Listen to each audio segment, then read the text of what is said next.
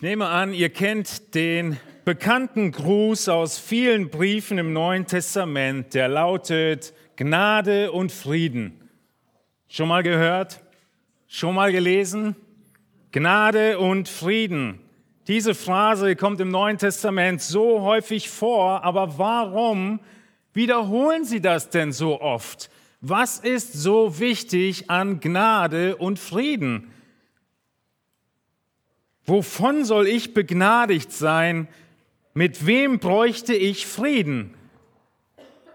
Die Bibel, sie ist im Kern sehr leicht zu verstehen. Natürlich gibt es ein paar Nuancen, die herausfordernd sind, aber die große Botschaft der Bibel ist Gnade und Frieden brauchst du zu jedem Zeitpunkt deines Lebens. Die Botschaft der Bibel lautet, dass seit dem Sündenfall von Adam und Eva jeder Mensch die Todesstrafe verdient hat. Nicht den elektrischen Stuhl oder die Giftspritze, sondern viel schlimmer, die Todesstrafe des ewigen Todes, der Höllenpein. Der Grund für diese deine Todesstrafe ist die Rebellion des Menschen gegen Gott. Diese Rebellion gegen Gott hat zur Folge und als Strafe, so ist die Bibel unmissverständlich, die ewige Trennung von Gott in der Hölle. Wir haben Gott ignoriert und wir haben seine Gebote übertreten und die gerechte Strafe dafür ist der ewige Tod. Aber es gibt einen Weg. Und das ist die einfache Botschaft der Bibel. Gott stellt das Gesetz auf, du hast es übertreten und er liefert den Weg, mit Gott versöhnt zu werden, nämlich durch den Glauben an seinen Sohn Jesus Christus, der eben sündlos war im Gegensatz zu uns und der uns in seinem Tod von dieser Schuld befreit. Sein Tod ist die Strafzahlung unserer Strafe. Das ist die Begnadigung, von der die Briefe immer schreiben. Und was ist der Friede? Jesus hat den Frieden aufgerichtet zwischen Gott und dir, zwischen jedem, der Gott glaubt. Das ist die Botschaft der Bibel. Gnade und Frieden. Heute Morgen sind wir weiterhin im ersten Petrusbrief und schauen uns die letzten zwei Verse des zweiten Kapitels an. Und ich möchte dir heute Morgen deine Todesstrafe in Erinnerung rufen. Deine Todesstrafe ins Bewusstsein bringen und drei Erinnerungen mitgeben die du immer und immer wieder dir vor Augen halten solltest, welche Lösung Gott uns Menschen gegeben hat für diese unsere Todesstrafe. Wir sehen in der Schrift, dass sie davon spricht, dass Jesus jeden Menschen, der an ihn glaubt, aus dem Reich des Satans und der Sünde versetzt in das Reich Jesu Christi. Diese zwei Reiche haben wir letzten Sonntag gesehen. Sie haben andauernd Kollisionen. Sie haben Kollisionen in der ganzen Gesellschaft. Sie haben Kollisionen in der Arbeitswelt wo Menschen, die Jesus ehren wollen und Menschen, die nicht Jesus, sondern alles mögliche andere ehren wollen, aufeinander prallen. Und wir werden ab nächsten Sonntag sehen, wie das auch auf herausfordernde Situationen in der Ehe zutrifft, wo zwei Weltreiche aufeinander prallen. Und weil dem so ist, gibt die Bibel uns Antwort darauf, wie wir damit umgehen sollen, wie wir Gott gefällig in diesen Schwierigkeiten leben.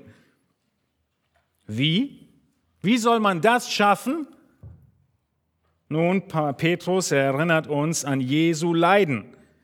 Jesu Leiden sind unsere Motivation und Befähigung zugleich für den Glaubensgehorsam Gottes, dass wir im Glauben und Vertrauen an Gott gehorsam sind. Das ist dieses tolle, schöne, kurze Wort Glaubensgehorsam und in Unterordnung. Diese zwei großen Begriffe stehen über diesen Versen und in gewisser Hinsicht über vielen Abschnitten im ersten Petrusbrief. Sogar dann, wenn Leid kommt, was du nicht verursacht hast, was du nicht verdient hast, wie wir letzten Sonntag gesehen haben, du erntest Leid als Dank für deine guten Werke. Ob in Gesellschaft, auf der Arbeit oder in der Ehe. Wenn das dein Leben beschreibt, wenn der Dank für dein gutes Tun, Verletzung, Leid, gemeines Mobbing, fiese Bemerkung, Missbrauch oder Schmerz ist, dann bist du hier richtig bei Jesus. Auf ihn zu schauen und ausgerichtet zu werden von seinem Werk. Der ganze Hauptgedanke dieser Verse zur Wiederholung ist, wir müssen Gott vertrauen. Gott hat Gefallen an dem Menschen, der ihm, so wie Jesus Christus auch, in jeder Situation vertraut, selbst wenn er zu Unrecht leiden muss. Wir haben uns auch letzten Sonntag schon das Sprichwort angeschaut. Das Leben besteht nur zu 10 Prozent daraus, was dir widerfährt und zu 90 Prozent daraus, wie, wie du darauf reagierst. Egal wo du stehst, egal wo du dich befindest, das, was für Gott zählt, ist, wie du auf deine Situation reagierst, was dein Herz macht. Und dieses dein Herz braucht Gott Vertrauen. Dieses Konzept ist so weltfremd. Und Petrus erinnert uns daran, wie Jesus das gelebt hat, als ein Vorbild für uns. Wir lesen gemeinsam die Verse, um die es heute Morgen geht und die wir lesen, verstehen wollen und anwenden wollen. 1. Petrus 2, ich lese den größeren Zusammenhang von den Versen 19 bis 25 und wir beschäftigen uns mit den Versen 24 und 25. Denn das ist Gnade, wenn jemand aus Gewissenhaftigkeit gegenüber Gott Kränkungen erträgt, indem er zu Unrecht leidet. Denn was ist es für ein Ruhm, wenn ihr geduldig Schläge ertragt, weil ihr gesündigt habt? Wenn ihr aber für Gutes tun leidet und es geduldig ertragt, das ist Gnade bei Gott.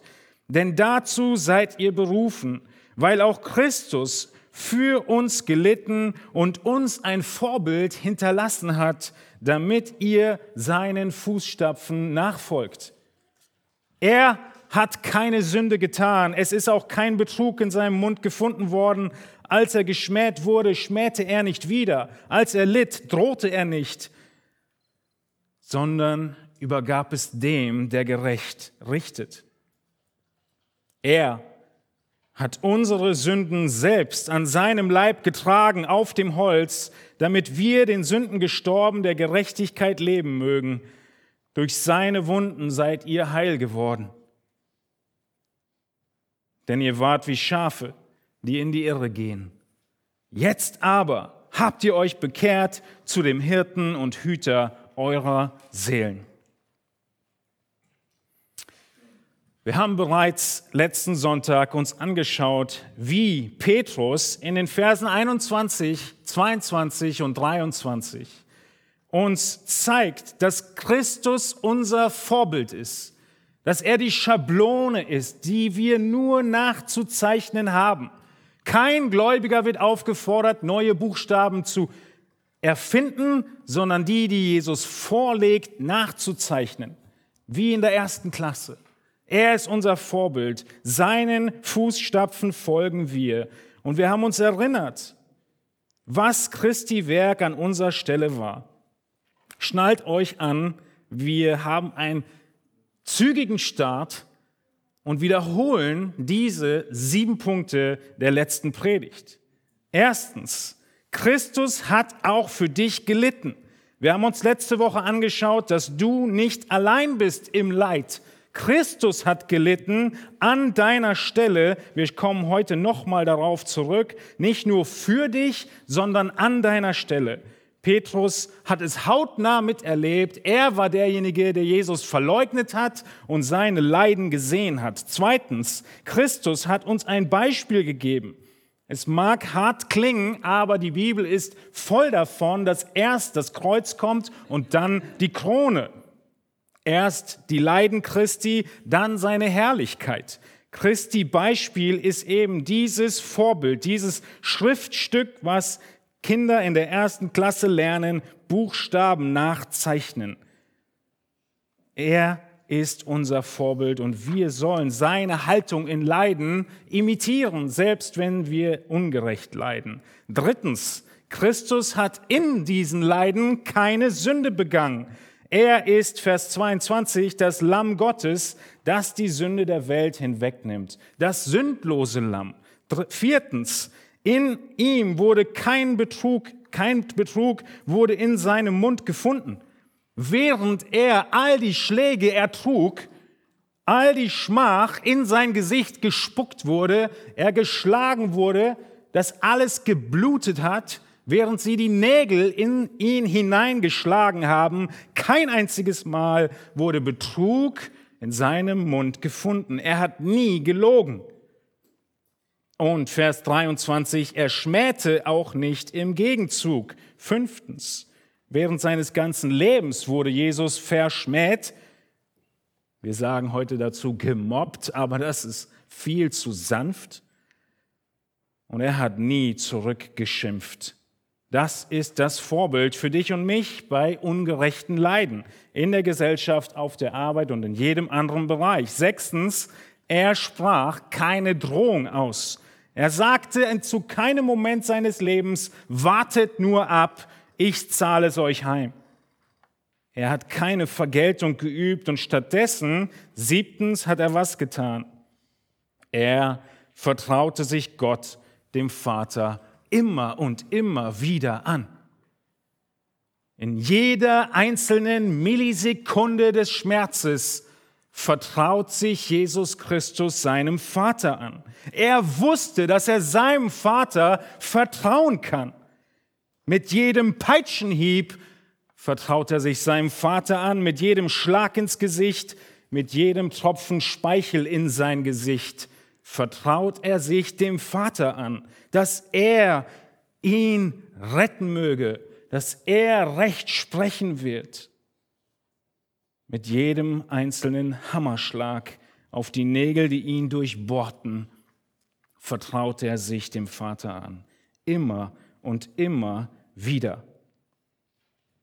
So weit sind wir letzten Sonntag gekommen. Christi Vorbild der Leiden. Aber Jesus Christus ist nicht nur ein Vorbild. Jesus Christus und seine Leiden sind nicht nur ein Vorbild.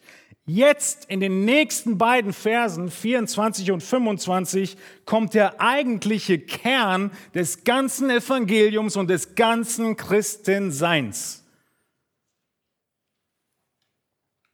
Die Grundlage unserer Errettung.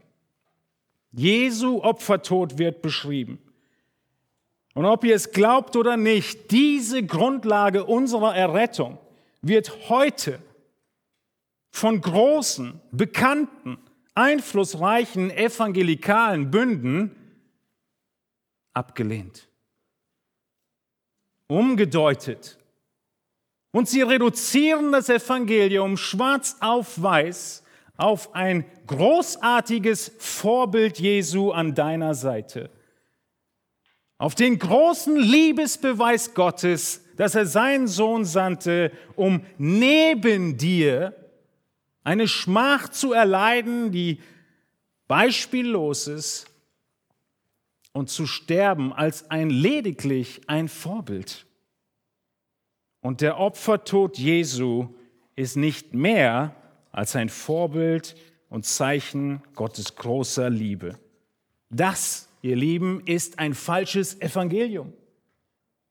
Ein falsches Evangelium. Wir sind überzeugt, wir können unterschiedlicher Überzeugung sein in Gottes Vorsehung und Auserwählung und der Rettung. Wir können auch unterschiedlicher Überzeugung sein, zu welchem Zeitpunkt Jesus die Gläubigen zu sich holen wird, wann die Entrückung genau ist. Aber wir können keiner unterschiedlichen Überzeugung sein in dieser Frage, die wir heute Morgen angucken, dass Jesus Christus stellvertretend an der Stelle der Sünder gestorben ist. Die Sühne Christi ist der Kern des Evangeliums. Und deshalb ist diese Botschaft und diese Verse heute Morgen so wichtig, weil sie erstens entscheiden, ob du die Ewigkeit in Himmel oder Hölle verbringst und zweitens so angefochten sind und verwässert werden von Menschen, die sagen, Gott zu lieben und ihn zu bekennen. Die Sühne Christi. Vor einigen Jahren, vor zehn, war es die neue Paulus-Perspektive. Die Gerechtigkeit Gottes ist nicht ein für alle Mal dir gegeben, sondern du musst sie mit deinen Werken noch zu Ende erarbeiten. Das war eine große Irrlehre. Die Theologen unter euch haben vielleicht was davon mitbekommen. Und jetzt geht es los, den Kern des Evangeliums anzugreifen. Also, auch wenn du gläubig bist, brauchst du eine Auffrischung dieser Theologie, denn sie wird bei weitem nicht von allen, die sich gläubig nennen, vertreten. Christus ist also nicht nur unser Vorbild, wie wir in den ersten Versen gesehen haben, sondern auch unser Opfer. Vom Vorbild für dich geht Petrus über zum Opfer für dich. Wir kommen zu unserem ersten Punkt heute Morgen. Erinnere dich an Christi vollkommenes Opfer. In Anbetracht deiner Todesstrafe musst du dich erinnern, dass Christi Opfer an deiner Stadt vollkommen war. Wir finden diese Aussage in 1. Petrus 2, 24. Wir lesen erneut, er hat unsere Sünden selbst an seinem Leib getragen auf dem Holz, damit wir den Sünden gestorben der Gerechtigkeit leben mögen. Durch seine Wunden seid ihr heil geworden. In Vers 21 haben wir schon gelesen, denn dazu seid ihr berufen, weil auch Christus für uns gelitten hat. Er selbst an unsere Sünden, selbst an seinem Leib getragen auf dem Holz. Für uns, letzten Sonntag habe ich euch das schon erläutert, an unserer Stelle heißt es hier in Vers 21, nicht nur für, sondern an unserer Stadt. Und in Vers 24 wird es noch deutlicher. Und wir sehen hier den sozusagen achten Punkt, den Jesus für uns getan hat, nämlich, dass er unsere Sünden trug. Er hat unsere Sünden an seinem Leib getragen. Diese Aussage ist das Herzstück der Wahrheit Gottes. Diese Aussage ist die zentrale Botschaft der ganzen Bibel. Dieser Moment war der wichtigste Moment in diesem Universum das herausragendste Ereignis aller Ewigkeit. Was hat Jesus hier getan? Schauen wir uns diesen Vers ein bisschen genauer an. Er hat unsere Sünden getragen. Was sind Sünden?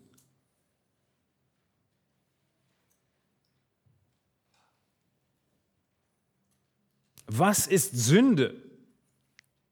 In den 66 Büchern und 1189 Kapiteln der Bibel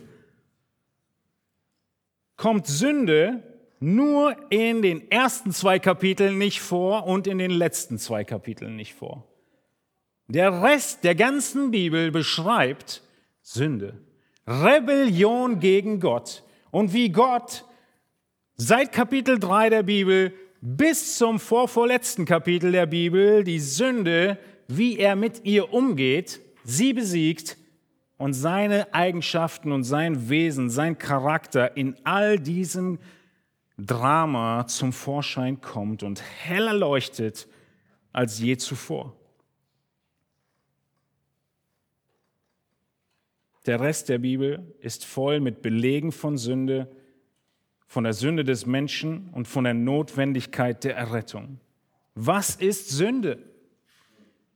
Nun, wir können sehr viele Antworten geben und wir können mehrere Stunden in Theologie verbringen und diese Frage beantworten. Aber heute Morgen möchte ich euch nur eine einzige Bibelstelle mitgeben, die diese Frage kurz und knapp beantwortet, nämlich Kolosser 2, 13 und 14. Kolosser 2 ist von Paulus geschrieben und er beschreibt dort unseren früheren Zustand, diesen sündigen Zustand. Wir lesen in Kolosser 2,13, er hat auch euch, die ihr tot wart in den Übertretungen und dem unbeschnittenen Zustand eures Fleisches, mit ihm lebendig gemacht, indem er euch alle Übertretungen vergab. Und er hat die gegen uns gerichtete Schuldschrift ausgelöscht, die durch Satzungen uns entgegenstand und hat sie aus dem Weg geschafft, indem er sie ans Kreuz heftete. Das erste hier in diesem Text ist, wir waren tot. Kolosser 2,13. Es ist nicht so, dass du einfach einen leichten Schnupfen hattest, eine Aspirintablette brauchtest, sondern du warst geistlich gesehen eine Leiche. Das ist die Beschreibung der Bibel für dein Wesen. Tod. Wie tot? Zwei Gründe werden genannt, warum du tot bist. Erster Grund ist, du bist tot in den Übertretungen. Tod in den Übertretungen, der erste Grund sind deine Übertretungen. Nicht kleine Gemeinheiten, sondern eine, die Wortbedeutung ist, bewusste, vorsätzliche Übertretung gegen eine bekannte Norm. Römer 5,12 spricht davon, dass wir schon in Adam übertreten haben, aber auch jeder einzelne von uns hat persönlich mit seinem eigenen Leben die Norm Gottes übertreten. Das ist der erste Grund für deinen Tod. Der zweite, der genannt wird, ist in dem unbeschnittenen Zustand eures Fleisches. Unbeschnittener Zustand heißt, du gehörtest nie zum Volk Gottes. Du gehörtest nicht zu ihm. Du warst geistlich gesehen von Gott getrennt. Das Kennzeichen zu Gott gehören war nicht Teil deiner Geburt. Tod in der Übertretung. Genau so wurdest du geboren. Wir alle, du und ich, wir waren völlig unfähig zu reagieren, weil wir tot waren.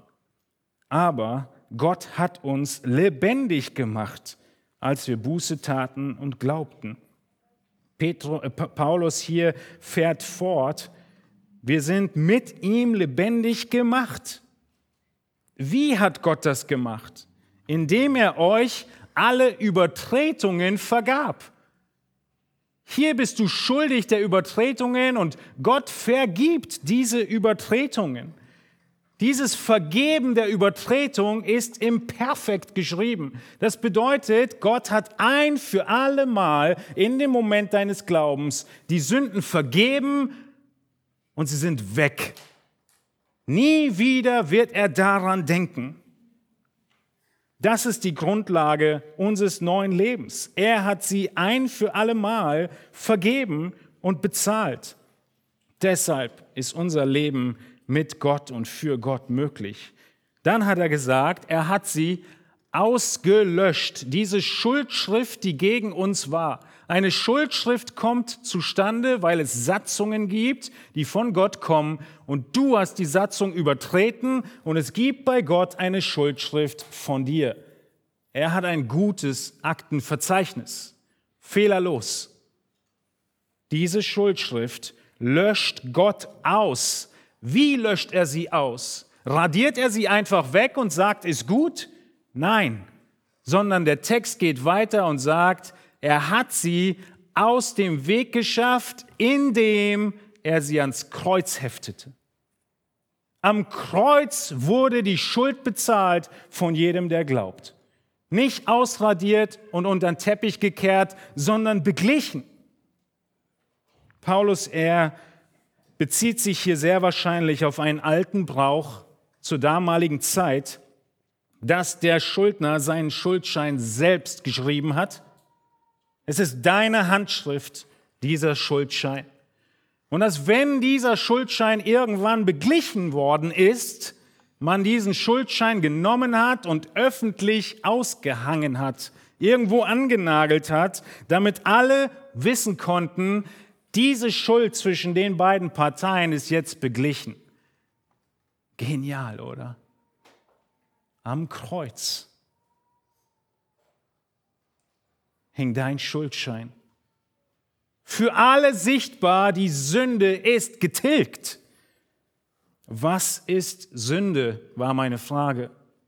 Sünde ist diese Übertretung. Diese Satzung, die dort ist, die du übertrittst.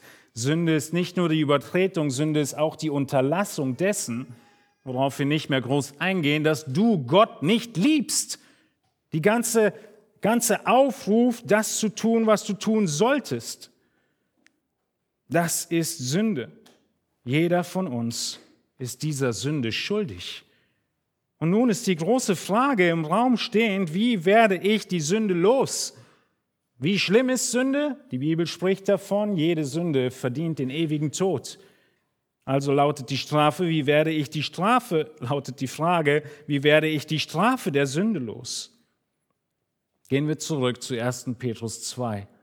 Schaut in Vers 24 hinein. Was steht da? Was hat Gott getan? 1. Petrus 2, 24. Jesus hat unsere Sünden selbst an seinem Leib getragen. Was hat er getan? Er hat unsere Sünde getragen. Schaut diesen Kontrast. Er trägt, er selbst hat sie getragen, auf seinem Leib hat er sie getragen, unsere Sünde hat er getragen. Wer hat es vollbracht? Jesus hat es vollbracht. Er allein. Nur als Vorbild an meiner Seite? Nein, der Text spricht davon, er hat es statt dir, für dich getan. Niemand sonst hat die Schuld getragen. Der Mensch kommt immer wieder auf gute Ideen, wie man vor Gott gerecht werden könnte, wie man sich eine Gerechtigkeit erarbeiten könnte. Jede andere Weltreligion spricht davon, wie du dir die Gerechtigkeit erarbeiten kannst. Nur der Glaube an Jesus Christus hat kein einziges Werk zur Voraussetzung. Der Klassiker ist, ich erkaufe mir mein Heil im Himmel. Klassiker, weil schon Psalm 49 davon spricht. Schon der Psalmist spricht in diesem Psalm davon, kein Bruder vermag den anderen zu erlösen. Und es geht im Zusammenhang um viel Geld. Er kann Gott das Lösegeld nicht geben. Vers 9, zu teuer ist die Erlösung ihrer Seelen. Er muss davon abstehen auf ewig, damit er für immer leben könnte, die Grube nicht sehe, denn er sieht ja, dass die Weisen sterben, der Tor und der Narr kommen miteinander um und müssen ihr Vermögen anderen überlassen. Mit all deinem Vermögen wirst du nicht ins Himmelreich eingehen und auch für niemand anders bezahlen können. Das hatten wir eigentlich vor gut 500 Jahren schon mal. In Vers 16, Psalm 49, 16 heißt es dann, schon der Psalmist wusste, was die Lösung ist. Aber Gott wird meine Seele aus der Gewalt des Totenreichs erlösen, denn er wird mich aufnehmen. Wenn ich mit Geld nicht zahlen kann, wie kann ich dann in den Himmel kommen? Nur durch Gottes Handeln. Petrus, er beschreibt hier, dass Jesus Christus die Schuld auf sich genommen hat. Er hat sie getragen. Mit diesen Begrifflichkeiten spielt er an auf Gottes Bilderbuch des Alten Testaments. Das ganze Alte Testament ist voll von Opfern. Wann habt ihr zuletzt, zuletzt im Alten Testament gelesen? Zuletzt das dritte Buch Mose gelesen? Es ist voll von Blut. Die ganzen Opfer im Alten Testament, sie gipfelten in dem großen Versöhnungstag. Petrus, er hat nicht wenige jüdische Leute vor sich und er weiß, das Alte Testament ist die ganze Grundlage für Jesu Kommen. Also was genau passierte am Kreuz? Er hat unzählige Verheißungen erfüllt, aber schauen wir uns nur den großen Versöhnungstag an. Das allerwichtigste Ereignis im Volk Israel. Wir lesen davon in 3. Mose 16 oder auch genannt Levitikus 16, die Verse 20 bis 22. Was passierte dort? Wir lesen in diesen drei Versen, und wenn er die Sühnung vollendet hat, hier geht es um eben dieses große Opferritual, für das Heiligtum und die Stiftshütte und den Altar, so soll er den lebendigen Bock herzubringen. Der Höhepunkt dieses Tages war dieser Bock. Und Aaron soll seine beiden Hände auf den Kopf des lebendigen Bockes stützen und über ihm, hört zu, alle Schuld der Kinder Israels und alle ihre Übertretungen in allen ihren Sünden bekennen. Und er soll sie dem Bock auf den Kopf legen und ihn durch einen Mann, der bereitsteht, in die Wüste fortschicken. Und der Bock soll alle ihre Schuld, die auf ihm liegt, in ein abgeschiedenes Land tragen. Und er schickte den Bock in die Wüste.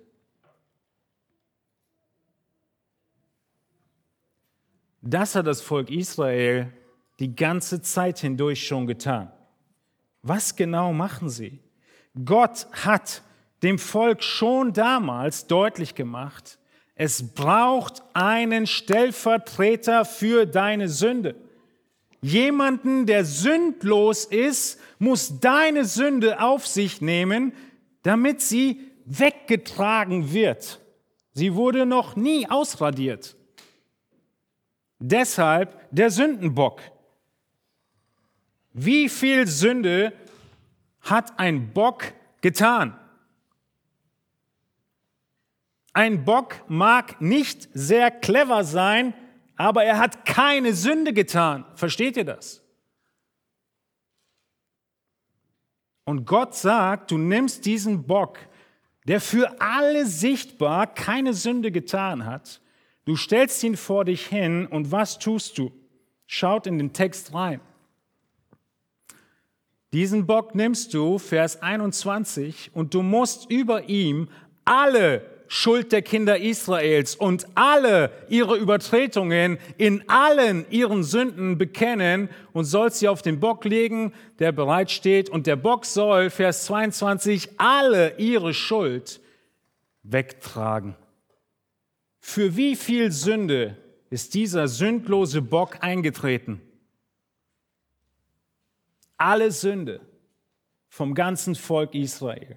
Das war die Aufgabe hier des Sündenbocks. Und deshalb haben wir dieses Sprichwort jetzt. Der Sündenbock ist der, der alle Schuld auf sich nimmt und dann weit, weit weggeht.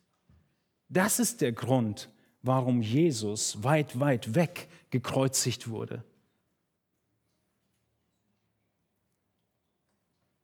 Im Theologiebuch wird diese Handauflegung erläutert. Ich hoffe, ihr könnt kurz aufmerksam mitverfolgen, was hier erklärt wird. Es ist wichtig.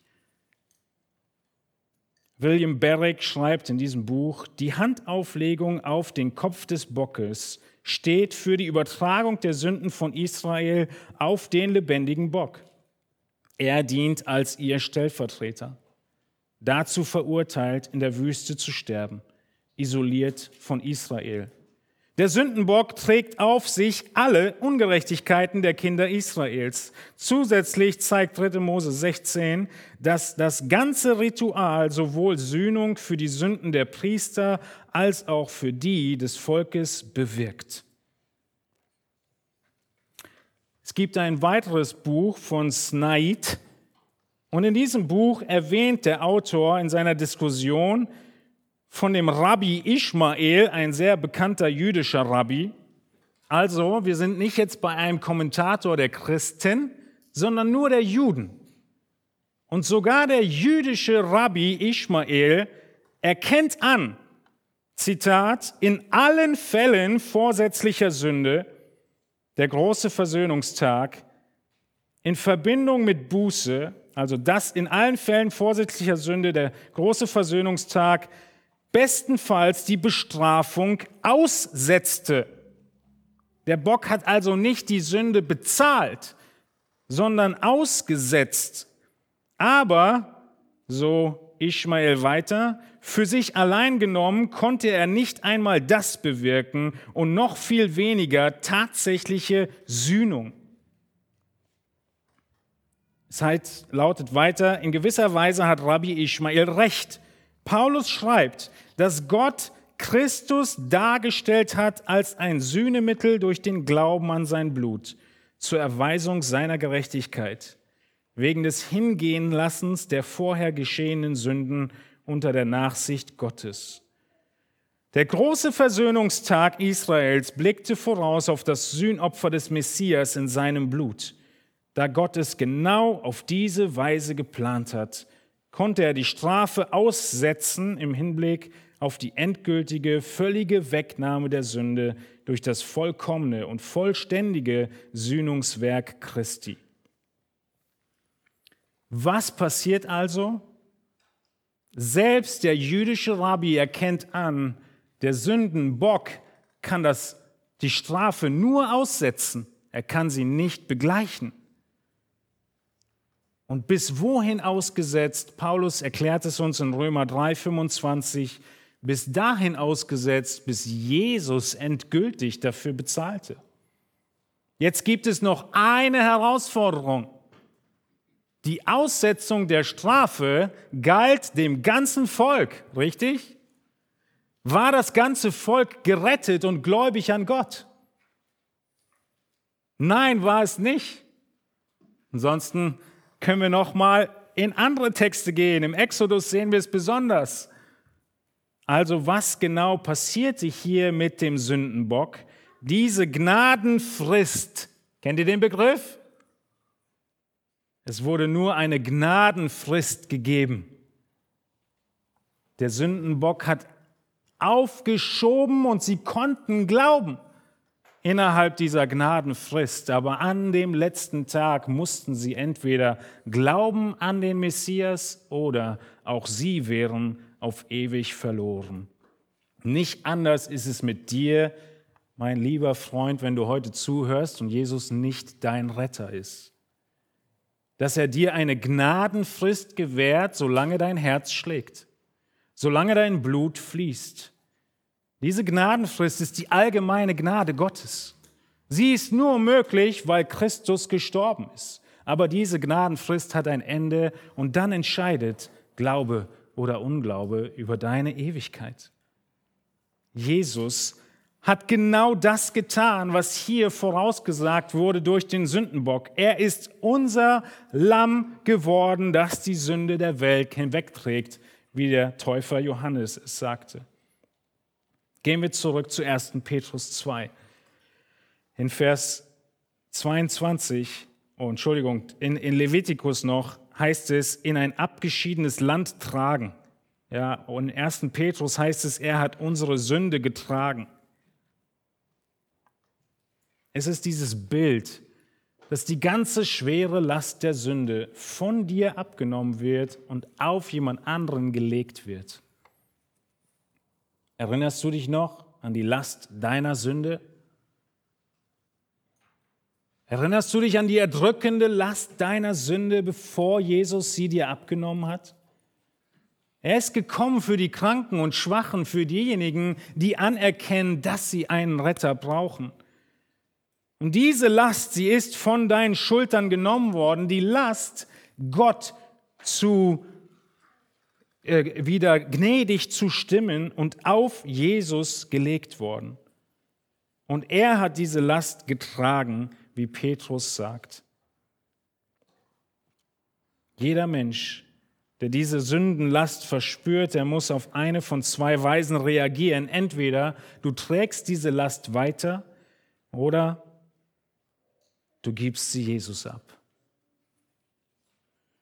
In Epheser 5.2 wird es weiterhin bekräftigt. Dort lesen wir, gleich wie auch Christus uns geliebt und sich selbst für uns gegeben hat, als Darbringung und Schlachtopfer für Gott zu einem lieblichen Geruch. Ein Schlachtopfer. In Hebräer 9.28. So wird Christus, nachdem er sich einmal zum Opfer dargebracht hat, um die Sünden vieler auf sich zu nehmen, Er hat es ein für alle Mal gemacht. Er war das Opfer. Ihr Lieben, es gibt keine Sünde in deinem Leben, die zu schwer wäre auf deinen Schultern, als dass Jesus sie nicht tragen könnte. Egal was du getan hast, wie groß deine Vergehen sind, wie viele sie sind, Christi Rücken ist so breit, seine Gerechtigkeit ist so vollkommen, dass er jede deiner Schuld und Last bezahlen will, wenn du nur an ihn glaubst und diese Last ihm übergibst. Wie hat er sie getragen? Der Text geht weiter. Wir sind in 1. Petrus 2, 24. Er hat sie an seinem Leib getragen. Dieses Opfer Christi musste physisch passieren. An seinem Leib hat er deine Schuld getragen und Petrus fährt fort auf dem Holz. Was ist das schon wieder? Auf dem Holz. Das Holz im Alten Testament schon seit 5. Mose 21 war Inbegriff des Fluches. Christus hat nicht nur deine Sünde bezahlt, sondern er wurde an deiner Stadt zum Fluch, weil er am Kreuz gestorben ist. Diese Todesstrafe war die schwerste, schwierigste und leidvollste, kriminellste Strafe, die es damals gab. Und deshalb wurde sie Fluch genannt. Wer am Holz hängt, der ist verflucht von Gott verflucht. 5. Mose 21, Vers 23. Von Gott verflucht ist, wer ans Holz gehängt wird. Kannst du dir vorstellen, dass Gott der Vater seinen Sohn verflucht an deiner Stadt?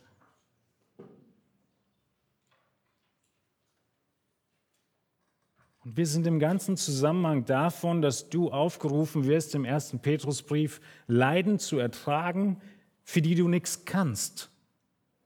Vielleicht sogar Verfluchung ertragen, für die du nichts kannst.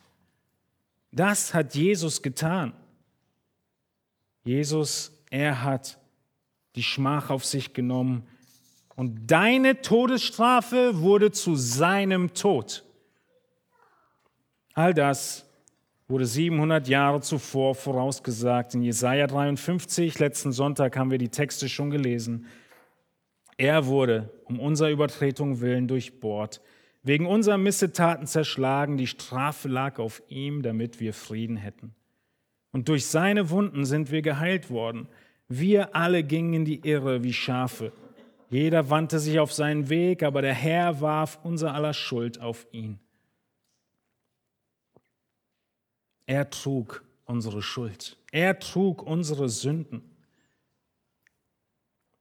Geh nochmal zurück zu dem ganzen Kontext von 1. Petrus. Im 1. Petrusbrief geht es um Leid, um Verfolgung, um Schwierigkeit. In diesem Zusammenhang von Vers 18 an geht es darum, dass du Leiden erträgst, obwohl du Gutes tust. Richtig? Du bist unschuldig und musst leiden. Aber das, den Maßstab, den Petrus dir jetzt in Erinnerung ruft, ist, du bist schuldig mit all deinen Sünden und es gibt jemand anderen, der unschuldig ist und er nimmt all deine Schuld auf sich, damit du frei ausgehst. Der größere Zusammenhang ist, du bist unschuldig und leidest für irgendjemand anderen schuldigen. Und Petrus sagt, es gibt jemanden, gegenüber dem du schuldig warst und der absolut unschuldig war und deine Schuld auf sich genommen hat. Versteht ihr sein Argument? Aufzuzeigen, dass es etwas viel Größeres gibt als die Situation, in der du dich gerade befindest. Denn auch du hast jemanden leiden lassen der absolut unschuldig war. Das ist der Grund für Petrus, dieses Leiden Christi hier einzufügen, dass wir verstehen, er hat an unserer Stelle gelitten. Wie viel mehr kann ich nun sein Leiden gleich werden und für Menschen leiden, die schuldig sind, obwohl ich unschuldig bin in dieser Situation. Das ist das achte, der achte Punkt, den Jesus für uns getan hat. Er hat unsere Schuld auf sich genommen. Unsere Sünden hat er getragen. Kommen wir zum letzten Punkt, was Jesus für uns getan hat, in Vers 24. Wir sehen in Vers 24, dass er uns Heilung gab durch seine eigenen Wunden. Diese Heilung, von der hier geschrieben ist, durch seine Wunden seid ihr heil geworden, das Ende von Vers 24, ist nicht eine Heilung deiner physischen und körperlichen Gebrechen. Denn der Text sagt, durch seine Wunden seid ihr heil geworden. Er benutzt eine Zeitform, dass ihr schon heil seid. Ihr werdet nicht heil, sondern es ist schon abgeschlossen. Er beschreibt hier deine geistliche Heilung. Du bist von dem ganzen Fluch der Sünde befreit und nun heil geworden. Jesus hat es getan. Er hat es getan durch was? Durch seine Wunde. Die Wunde, die schon in 1. Mose 3, 15 vorausgesagt wurde. Ja, er, du wirst ihn in die Ferse stechen. Aus Gottes Perspektive ist dieses ganze Kreuzigungsding eine Wunde, ein Stich in die Ferse, der dazu geführt hat, dass jeder, der glaubt, heil wird. Seine Wunde führt zu unserer Heilung. Wir waren tot in Sünde, er war sündlos. Wir waren verloren ohne Hoffnung, er kam aus dem Himmel, um uns zu retten. Wie ist das alles geschehen? Durch sein Blut. Diese Wunde, die hier angesprochen wird, spricht von seinem Blut. Jeder von euch, der das Alte Testament in letzter Zeit gelesen hat, wird vielleicht die Frage haben, warum das ganze Blut? Warum die ganzen Opfer? Und es gibt einen Vers in 3. Mose, der es auf den Punkt bringt und beantwortet, nämlich 3. Mose 17, 11, wo Mose schreibt, denn das Leben des Fleisches ist im Blut. Und ich habe es euch auf den Altar gegeben, um Sühnung zu erwirken für eure Seelen, denn das Blut ist es, das Sühnung erwirkt für die Seele. Und deshalb beschreibt Petrus so präzise, dass deine Schuld an seinem Leib getragen werden musste, der gekreuzigt wurde. Dass, dass seine Wunde dich geheilt hat. Denn es musste Blut fließen. Ist Gott denn so ein blutrünstiger Gott? Nein, ist er nicht, sondern die Erklärung ist in 3. Mose 17, 11, in dem Blut ist das Leben. Und darum geht es, dass du sterben musst. Jahrtausende später, heute wissen wir, dass in dem Blut alles ist. Du kannst mit allen möglichen Organen weiterleben, wenn du sie nicht mehr hast, meine ich damit. Aber ohne Blut bist du tot. Sogar mit schlechtem Blut stirbst du schon. In dem Blut ist das Leben und deshalb musste Blut fließen, um den Tod zu besiegeln und den Tod zu besiegen. Es gibt also so viel Blut in der Bibel, weil das Blutvergießen aufzeigt, wie gewaltvoll unser Verbrechen an Gott ist. Er, der unschuldig war. Viele Menschen heute glauben, warum vergibt Gott nicht einfach so? Gott könnte doch einfach so vergeben. Ist nicht seine Arbeitsbeschreibung, liebend zu sein und vergeben zu sein? Ich kann doch einfach zu ihm kommen und er könnte sagen, vielleicht hat er einen guten Tag, gut, ich vergebe dir. Könnte er das? Was würde Gott für ein Richter sein, wenn er einfach, du spazierst in den Gerichtssaal rein und sagst, hoffentlich hat der Richter einen guten Tag und er sagt einfach, dir ist vergeben, die Schuld ist nicht mehr gegen dich gerichtet. Was wäre es für ein Richter? Ein korrupter Richter. Denn irgendjemand erwartet doch deine Strafe. Gegen irgendjemanden hast du dich doch schuldig gemacht. Gott wäre ein korrupter Richter, wenn er einfach sagen würde, ich habe einen guten Tag, ich vergebe dir. Stattdessen sagt Gott, die Strafe für jede Sünde ist der Tod. In dem Blut liegt das Leben und deshalb muss das Blut fließen an unserer Stadt. Es gibt Menschen, die ohne Blutvergießen sterben, richtig? Sie schlafen einfach ein. Sie sterben friedlich. Jesus ist nicht ohne Blutvergießen gestorben. Warum? Weil wann immer Blutvergießen am Tod involviert ist, spricht es von Gewalttat, von Gewalteinwirkung. Ein blutiger Tod hat mit Gewalt zu tun, mit Gericht zu tun, mit Vergeltung zu tun, mit Sühnung zu tun.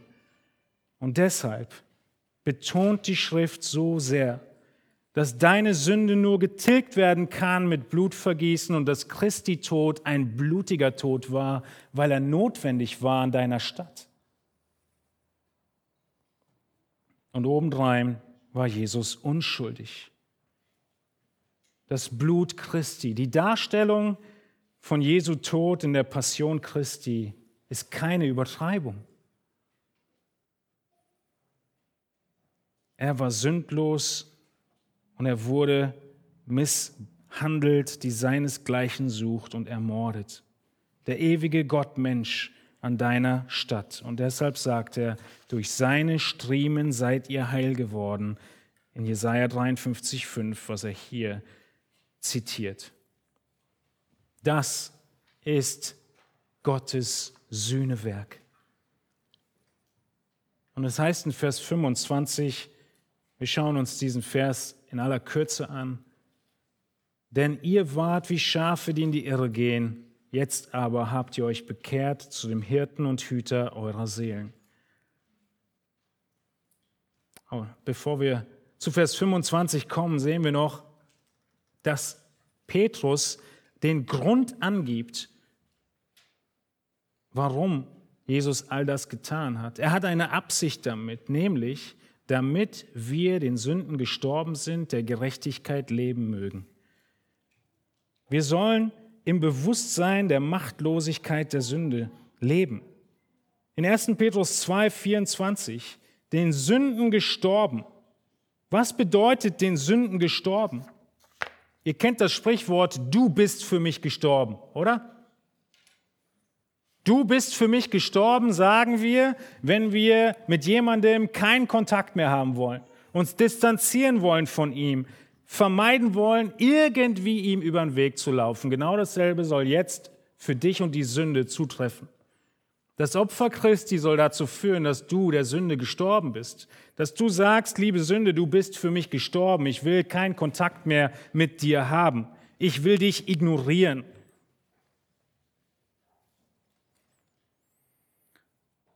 Derjenige, der das Opfer Jesu angenommen hat, er ist der Sünde gestorben. Er lebt im Kampf gegen die Sünde. Die Frage ist, ob du in diesem Kampf lebst oder ob du Auswege suchst und trotzdem sündigst. Ausnahmeklauseln suchst, dein Gewissen ablenken möchtest, die Selbstgespräche in uns drin, dass wir uns versuchen, plausibel zu machen, warum wir in der Ausnahme stehen, diese oder jene Sünde doch zu tun und Gott doch einen guten Tag hoffentlich hat und mir vergibt. Ist doch seine Aufgabe, mir zu vergeben, ist sogar seine Verheißung, mir zu vergeben. Aber die Bibel spricht davon, dass du der Sünde gestorben sein wirst, wenn du gerettet bist. Ich kenne diese Selbstgespräche nur zu gut. Diese Selbstgespräche, sich Ausreden zu suchen für seine Sünde. Aber ich muss euch sagen, diese Selbstgespräche habe ich geführt, bevor Gott mich gerettet hat. Sie waren Teil dessen, dass ich mir zurechtgelegt habe, dass Gott doch irgendwie anders mir vergeben möge. Natürlich wird auch ein Gläubiger noch diesen Kampf haben. in einem viel kürzeren, in einer viel kürzeren Zeit.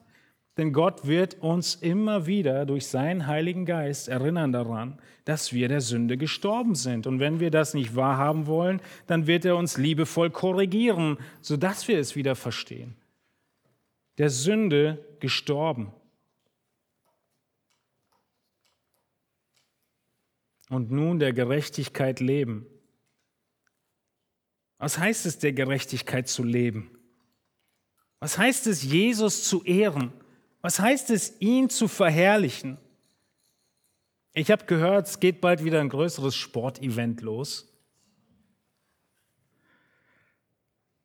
Vielleicht kannst du dir einen Jungen vorstellen, der seinen Fußballstar ansieht und all die Tricks nachahmt, die dieser Star, die diesen Star auszeichnen. Seine Mimik und seine Gestik nachmacht. Natürlich hat er schon längst zu letzten Weihnachten sein Trikot bekommen und er immer wieder dabei seinen Helden benennt. Und er auch hinten drauf steht auf seinem T-Shirt. Was macht dieser Junge? Er verherrlicht seinen Fußballstar. Er ahmt nach, was die große Exzellenz auszeichnet. Richtig? Genau dasselbe hat Jesus getan. Jesus hat gesagt, ich habe meinen Vater verherrlicht. Jesus, er ist Gott selbst, ist Mensch geworden und hat hier auf der Erde aufgezeigt und imitiert, wie Gott ist, so dass wir es sehen können und hat gesagt, das ist Gott. Wenn ihr mich anguckt, dann seht ihr Gott. Er hat sozusagen Gottes Wesen sichtbar gemacht. Selbst ist er natürlich auch Gott gewesen, aber er hat es sichtbar gemacht. Und diese Gerechtigkeit, die Petrus hier benennt, er hat unsere Sünden an seinem Leib getragen, damit wir den Sünden gestorben, der Gerechtigkeit leben mögen. Diese Gerechtigkeit leben ist jetzt unser Auftrag. Gott und Jesus zu verherrlichen. Was ist das für ein schwieriges Wort? Wir sollen einfach seine herrlichen Eigenschaften hier auf Erden ausleben. Wenn er zu Unrecht leidet, wollen wir das auch. Wenn er liebend ist, wollen wir das auch. Wenn er gnädig ist, wollen wir das nachmachen. Wenn er sanftmütig ist, wollen wir das nachmachen. So verherrlichen wir Jesus, indem wir ihn imitieren. Und da sind wir bei dem Punkt, den Petrus zu Anfang schon sagte, wir sind seine Nachfolger und er ist unser Vorbild. Und die Zusammenfassung davon, jetzt kommen wir zu diesem Punkt in Vers 25, ist, dass wir uns in der Fürsorge des Herrn ruhen können, bergen können. Dritter Punkt unserer Predigt, wir bergen uns in seiner Fürsorge. Wie wichtig ist dieser Satz für die Zuhörer damals? Die Zuhörer, die zu Unrecht leiden. Die Zuhörer, die meinen, wenn ich dieses Leid ertrage, was wird dann passieren? Und Petrus sagt, Gott ist dein Aufseher, dein Hüter und dein Hirte. Lesen wir nochmal Vers 25. Ihr wart wie Schafe, die in die Irre gehen. Jetzt aber habt ihr euch bekehrt zu dem Hirten und Hüter eurer Seelen. Die Elberfelder Übersetzung sagt hier, ihr seid zurückgekehrt statt bekehrt zum Hirten und Hüter eurer Seelen. Das darf euch nicht irritieren. Petrus spricht nicht davon, dass Menschen einmal gläubig waren, sich von Jesus abgekehrt haben und sich dann wieder ihm zugewandt haben, sondern das Wort bedeutet sich bekehren. Davon haben wir unseren Sprachgebrauch. Hast du dich bekehrt? Wohin denn? Zum Hirten und Hüter deiner Seele, könnte man fortfahren. Warum ist das so fatal? Petrus benutzt dieses Bild der Schafe, was er von Jesaja schon hat. Diese Schafe, sie sind ohne Hirten hilflos. Ich habe letzte Woche gelernt, dass Schafe, wenn sie richtig dickes Fell haben und umkippen, nicht mal mehr aufstehen können und dann verhungern. Könnt ihr euch das vorstellen? Sie sind hilflos. Sie brauchen einen Hirten. weil das Fell so schwer ist. Also wann immer du ein Schaf auf dem Rücken siehst, hilf ihm auf. Schafe, wenn sie isoliert werden, verlieren den Nahrungsinstinkt, verfallen in großen Stress und Panik, sie sind verloren. Schafe brauchen einen Hirten und deshalb ist es so ein gutes Bild, was Petrus hier und Jesaja benutzen. Was ist Jesus? Natürlich ist er unser guter Hirte.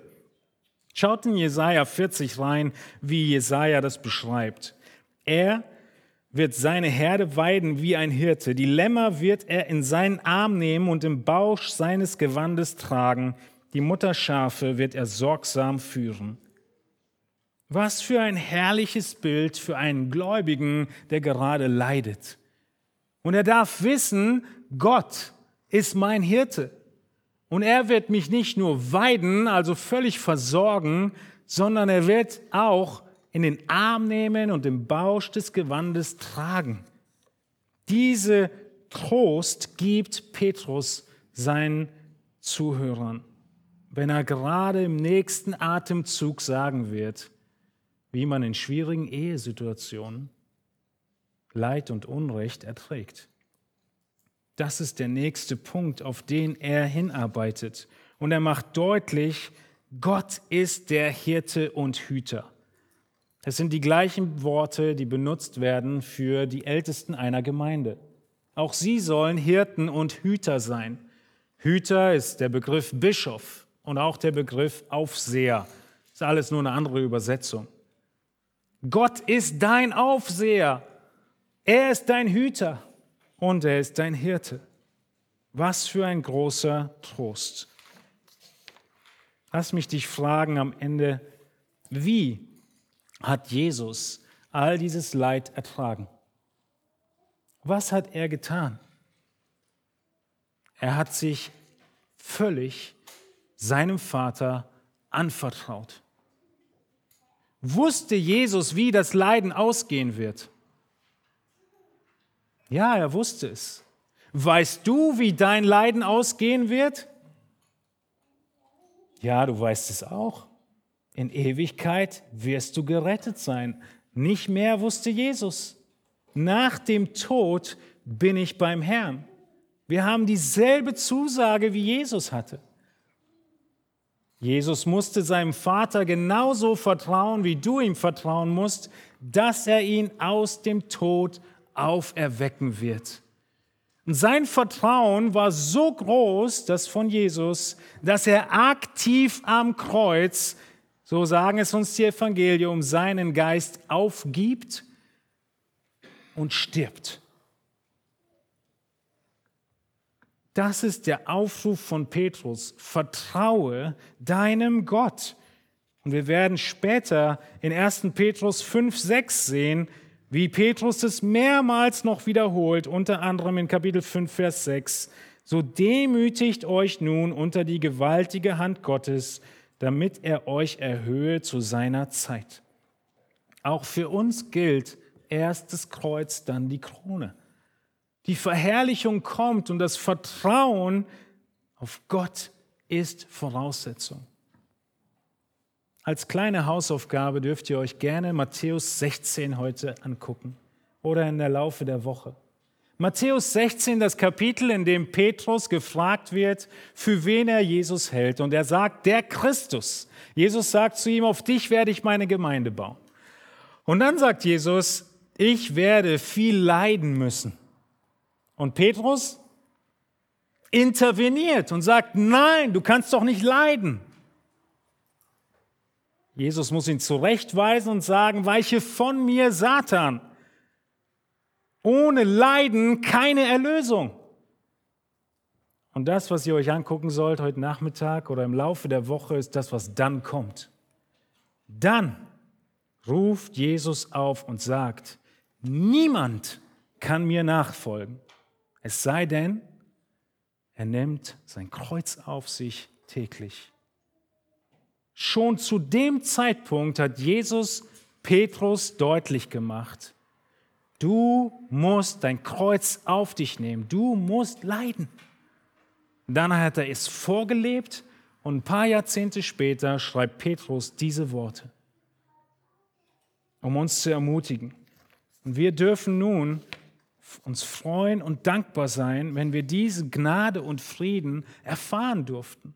Wenn wir dieses Sühneopfer annehmen durften. Und wenn du es heute noch nicht angenommen hast, die Gnadenfrist läuft, aber die Uhr tickt. Nutze die Gnadenfrist, um dich zu versöhnen mit Gott. Es ist ein Imperativ und ein Aufruf. Lass dich versöhnen mit Gott.